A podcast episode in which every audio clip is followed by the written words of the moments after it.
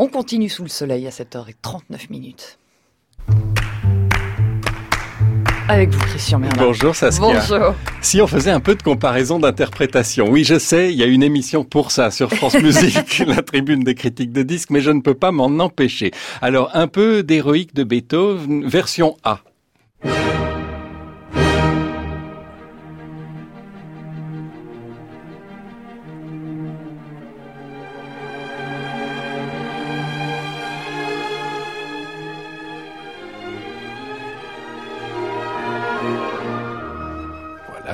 Et version B dans la foulée.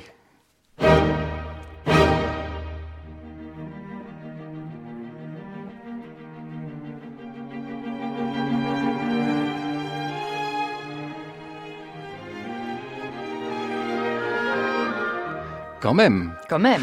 Alors, qu'est-ce qui s'est passé? Mais dites-nous tout. Il s'est passé du temps déjà. La première euh, version, c'était Karajan, évidemment. Vous avez entendu un Beethoven large, ample, majestueux, avec un orchestre très nombreux et un tempo relativement confortable. Et ensuite, vous avez entendu Pavo Jarvi, une version récente avec un orchestre dégraissé, petit effectif, à peine de vibrato dans les cordes, un tempo très rapide et quelque chose de jeune, nerveux, qui va de l'avant et qui est un tout autre visage de Beethoven. Alors ça veut dire que l'interprétation évolue. Déjà, ça c'est très intéressant. Et attention, hein, je ne dis pas que l'un est ringard euh, et l'autre moderne. Les deux se valent. Mais les interprètes revisitent les œuvres constamment.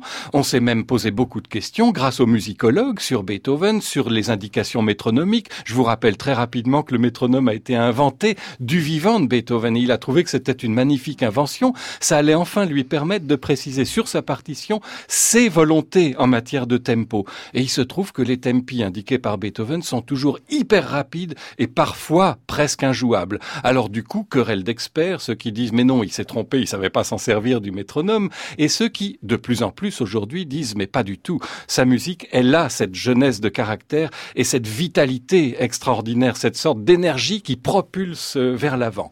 Bref, pourquoi je vous dis tout ça? Parce que la semaine dernière, j'étais à l'ouverture des flâneries musicales de Reims.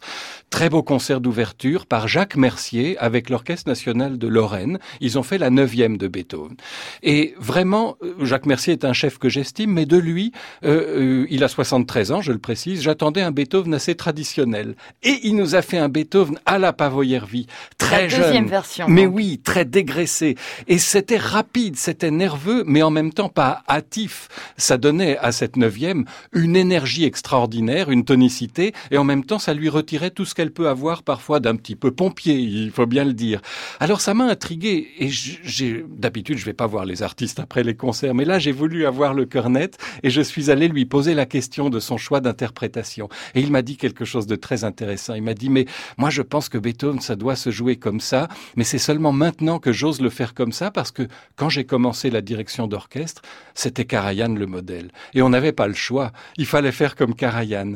Eh bien, ça m'a rappelé quelque chose. Il n'est pas le seul. Bernard Haitink a attendu 80 ans pour faire Beethoven avec l'Orchestre de Chambre d'Europe et en disant jusqu'ici j'ai toujours dirigé Beethoven trop lourd, euh, trop romantique, trop fourni parce que c'était la tradition et on n'osait pas la remettre en cause. Donc je trouve très intéressant qu'un interprète, après toutes ces années de carrière, arrive encore à trouver les ressources de se remettre en question. C'est ce que nous, c'est ce que nous devrions tous faire. Mais oui, c'est une excellente réflexion que je vais emporter dans mes valises en vacances. Pour la dernière chronique de l'année. Merci beaucoup, Christian, euh, pour cette chronique. Merci qu'on réécoute, euh, en podcast sur francemusique.fr, bien sûr.